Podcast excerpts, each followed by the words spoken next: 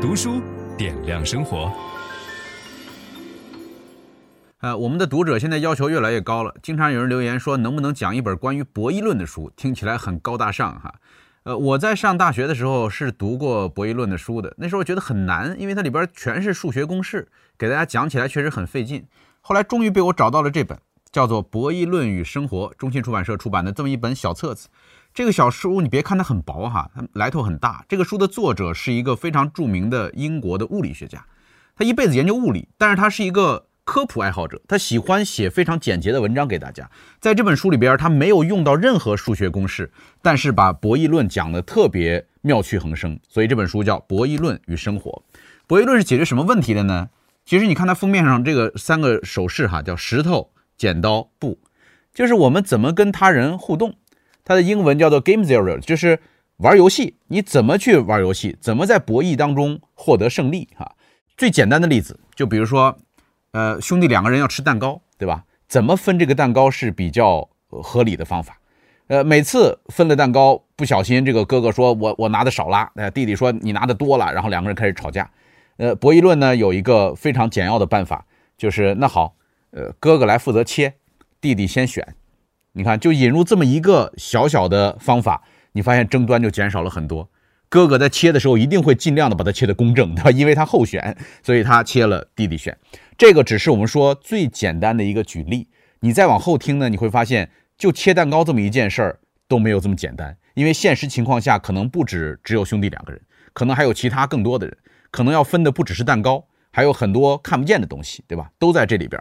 呃，所以博弈论是。二十世纪四十年代的时候被提出来的，然后开始火热，火热到什么程度哈？有一个事实能够证明这一点：有五届获得诺奖的这个博弈论的研究者都被美国的国防部聘请为顾问。就是国防部不会请所有的经济学家做顾问，他请的一定是那个就是对他们有极大影响的研究的方向。他们认为博弈论对于国防部的研究影响很大。呃，这个作者有一天在他们学校里边，呃，喝喝茶。英国喜欢喝下午茶嘛，然后就听到一个教授在那边喊说：“谁把这个茶勺给拿走了？就是公共茶勺，那个公共房间里边会有一个公共的舀糖舀茶的那个勺子，被人拿回家了。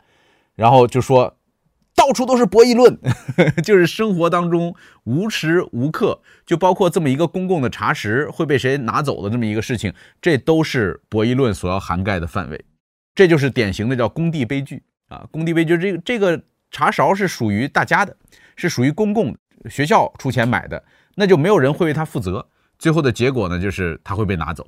所以博弈论的前提是你得承认人性是自私的，你你不能够简单的通过说我们把大家都教好，大家都不要拿就解决了，而你需要设计一系列的方案，一系列的博弈手法来让。这个自私的人性能够相互制衡，最后达成一个对大家都有效的解决方案，所以是值得一学的哈。首先，最有名的博弈论的命题就叫做囚徒困境。囚徒困境的提出者是普林斯顿大学的阿尔伯特·塔克。这个今天要把它详细的讲明白哈。什么叫囚徒困境呢？这两个人犯罪了，然后这两个人被抓到了警警察局，抓到警察局以后，如果这两个人谁都不承认啊，打死也不承认，就是我什么都没干。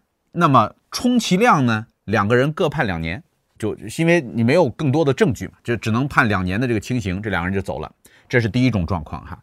但是这个警察局长呢很聪明，他就跑来跟这个人讲说，你那个同伙很有可能就会交代。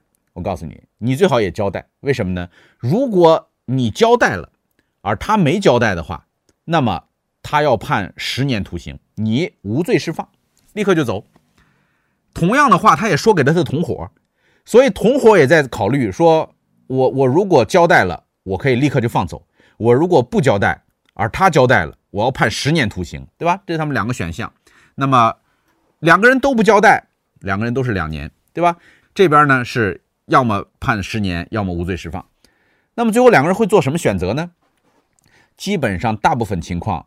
两个人都会选择交代，而两个人如果都交代，我检举他，他检举我，最后的结果是至少各判四年。那你说为什么两个人非得都都交代呢？你作为其中一个囚徒，你想想看，你交代不交代，对吧？就是如果对方不交代，你交代了，无罪释放，对吧？如果对方交代了，你也交代了，你才判四年。因为如果你你打死不交代的话，你会判十年。因此导致的结果往往就是这两个囚徒并没有选择去做那个对他们最有利的二二的选择。就是如果两个人都矢口否认的话，各判两年。但是现实情况当中，往往都是两个人争先恐后的交代，然后各判四年。这个就叫做囚徒困境。他为什么是一个困境？就是并没有达成他可以获得的最好的状态，因为双方之间产生了这么一个博弈。那这个东西在生活当中多吗？太多了。比如说追女生，这个作者就讲他小时候跟他的弟弟同时看上了一个新来的社区里的小女孩，然后两个人都呃快速的跑到小女孩面前去说对方的坏话。最后的结果是两个人谁也追不到，对吧？这也是囚徒困境。还有一个就是当年的那个叫死海古卷啊，考古学家发现，在这个贝都因人的那个那些地方有有死海古卷，很珍贵的文物，就开始向那些牧羊人收购这些古卷，说如果你有这整张的纸，你卖给我，对吧？然后后来竞争变得激烈了以后呢，说你有碎的，你也可以卖给我；你有一个小纸片，你也可以卖给我。你猜怎么着？很多牧羊人找到了这个死海古卷以后撕碎，因为撕成一小块一小块的卖的钱更多，所以他们这种争先恐后的收购行为，试图保护这个股卷的行为，导致大量的股卷受损，就是撕掉了卖更好，这都是囚徒困境的特点。还包括现在最火的话题，就是碳排放的话题，谁先带头把这个碳排放降下来？那好，我们降，我们降下来，隔壁国家不降怎么办呢？隔壁国家如果搭我们的便车，对吧？你这边降低了，他那边烧，那他的这个财富增加的比我快得多，我这边成本高了很多，怎么办？那这时候怎么样带领全世界的人走出囚徒困境，让各个国家的这些总统、总理们能够理解，对吧？囚徒困境对所有人都不利，这都是博弈论所研究的方向。这里边要提到的一个人，就是大家看过一个电影叫《美丽心灵》，对吧？那里边的男主角叫纳什。纳什是这个诺贝尔奖得主，他是在一九四八年的时候进普林斯顿读书哈，那时候推荐他的教授，他去申请硕士学位，推荐他的教授推荐语只有一句话，叫做“这是个天才”，就你看这多简单，这不就解决了吗？这是个天才，以后我写推荐信我也这样写，对吧？这是个天才，呃，他研究数学，研究逻辑学。他认为最让他疯狂的就是逻辑学这件事儿。他后来得诺贝尔奖也是因为对逻辑学的这种研究。他提出了纳什均衡的概念。什么叫纳什均衡？哈，就像我们刚刚讲的那个各判四年的那个状况，那就是一个纳什均衡。纳什均衡的定义就是在任何竞争或冲突中，如果各方不愿或者无法沟通，就至少会有一个纳什陷阱等着请君入瓮。那两个囚徒他没法沟通。他们俩在不同的这个房间里边，所以你知道审犯人的时候，为什么警察的第一招就是先分开？分享知识是一种美德。当我们每一个人都在不断地分享知识给这个社会的时候，我们这个社会将会变得越来越好。所以，如果您喜欢这本书的内容，把它分享到您的朋友圈当中，或者给到您指定的某一个人都可以。您关心谁，就把知识分享给他。谢谢。本音档是由樊登读书小草远志提供。解锁本书精华解读全集，请搜寻 triple w 打 d u s h u 打 com 打 t w。